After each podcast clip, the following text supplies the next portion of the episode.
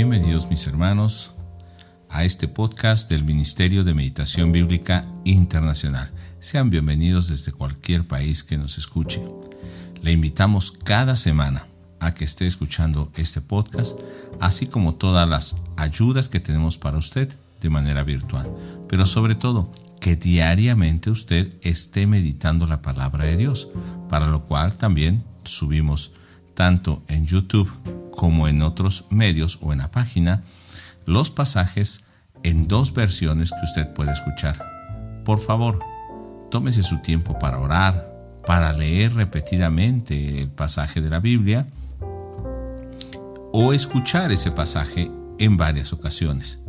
Posteriormente, usted busque y anote cómo es Dios o quién es Dios, para que usted pueda conocer el carácter, la persona, el actuar de Dios, la voluntad de Dios, y de esa manera usted sea transformado día a día.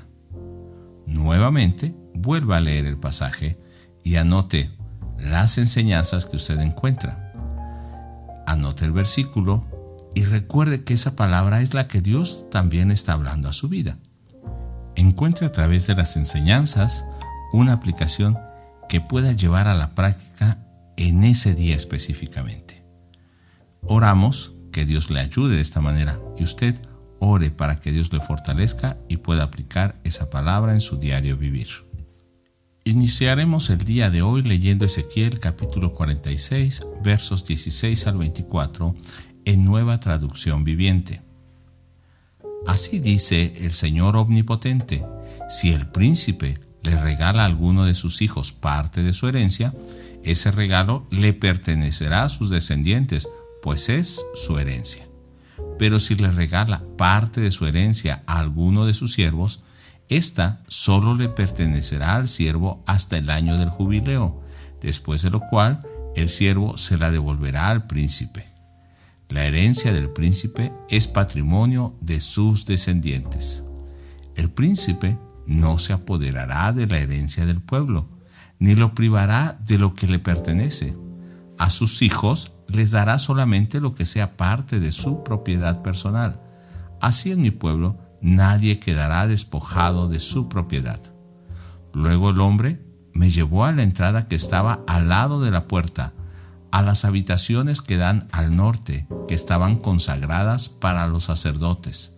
Desde allí me mostró un espacio en el fondo, al lado oeste, y me dijo, este es el lugar donde los sacerdotes hervirán la carne de los animales ofrecidos en sacrificio por la culpa o por el pecado.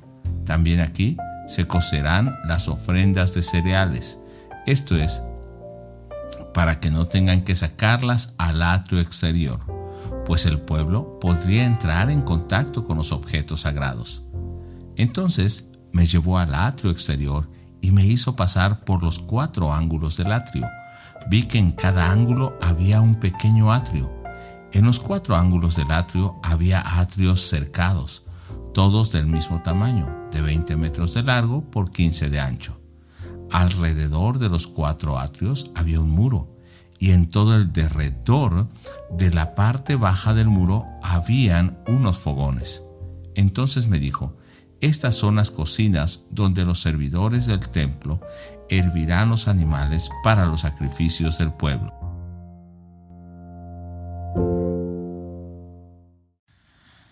Hemos leído este pasaje y ahora podemos hacer una breve reflexión podemos encontrar que primero habla del carácter teológico del culto y la justicia social. Muestra el deseo de Dios respecto al culto y la justicia en las propiedades y la herencia.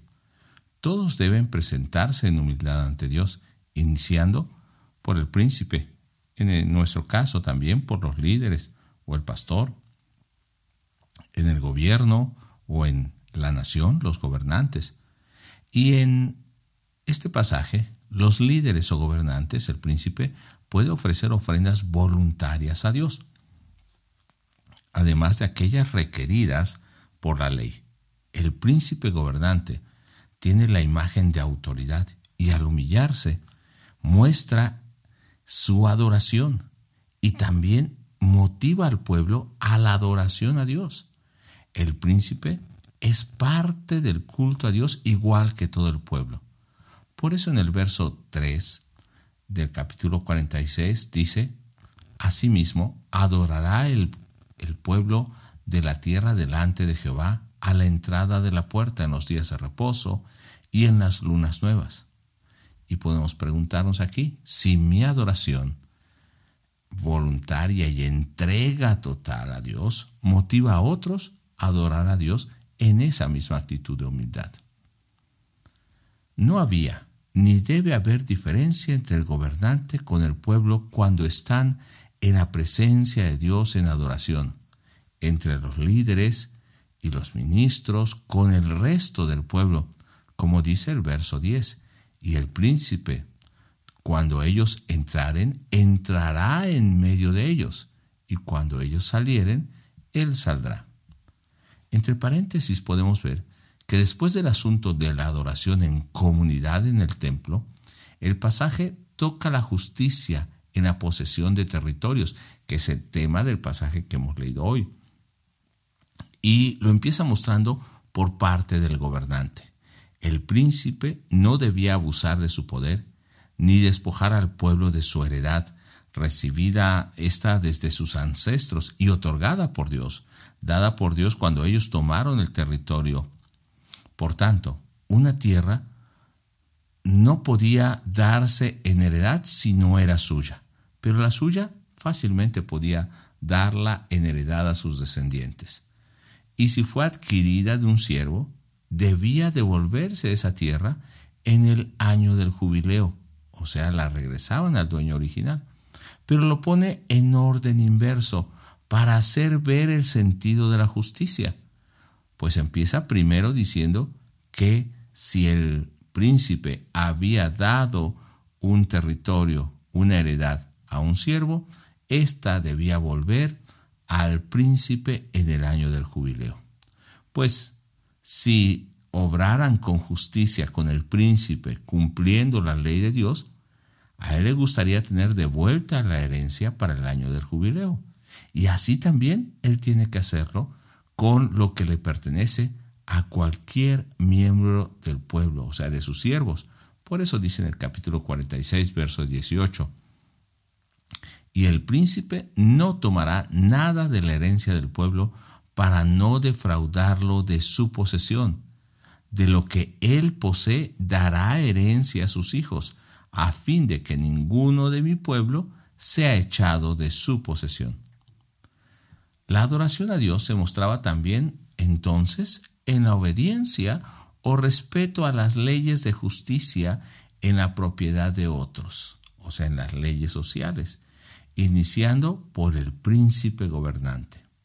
De nuevo, vuelve a la adoración a Dios en las ofrendas, habiendo preparado fogones en los atrios, de tal manera que los sacerdotes pudieran servir al pueblo en su adoración a Dios teniendo preparado muchos lugares para cocinar los holocaustos.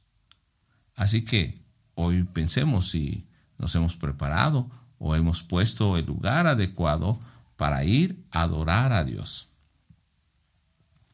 Las ofrendas se presentan en ese pasaje tan santas como el mismo lugar que había sido santificado y había sido llenado con la gloria de Dios. Tanto que si estas ofrendas salían al lugar común, al común del pueblo o el exterior del santuario, podrían santificar a todo el pueblo.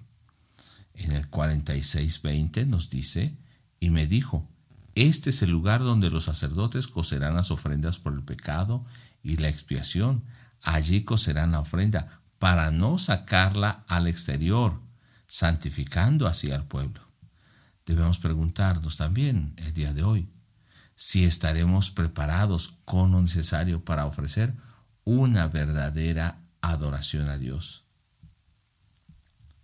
Finalmente, muestra los lugares donde los mismos que ministraban debían cocinar para su alimentación y también preparar lo del pueblo. Recordemos que estas ofrendas se convertían en una celebración jubilosa, motivo de gozo para la asamblea cuando traían a la presencia de Dios un sacrificio, ellos participaban también con eh, sus seres queridos, sus amigos de ese festín, y también los sacerdotes participaban.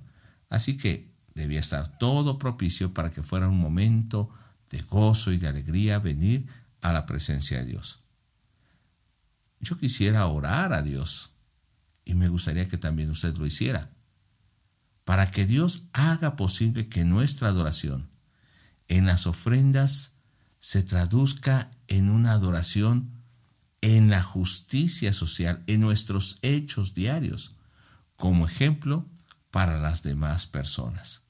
Que no solamente quede en una adoración personal, sino que esa adoración en el templo sea una adoración en comunidad, en humildad y en santidad. Pero también esa adoración la llevemos a la justicia en nuestro entorno, en nuestra familia, en nuestro trabajo, en nuestras actividades diarias. Yo le pediría que usted vuelva ahora a meditar ese pasaje, vuelva a orar a Dios y que el Señor esté poniendo una aplicación concreta a su vida. Dios le bendiga y esperamos volvernos a escuchar en el siguiente pasaje donde seguramente Dios volverá a hablarnos. Le mando un abrazo, mi nombre es Naum Albores.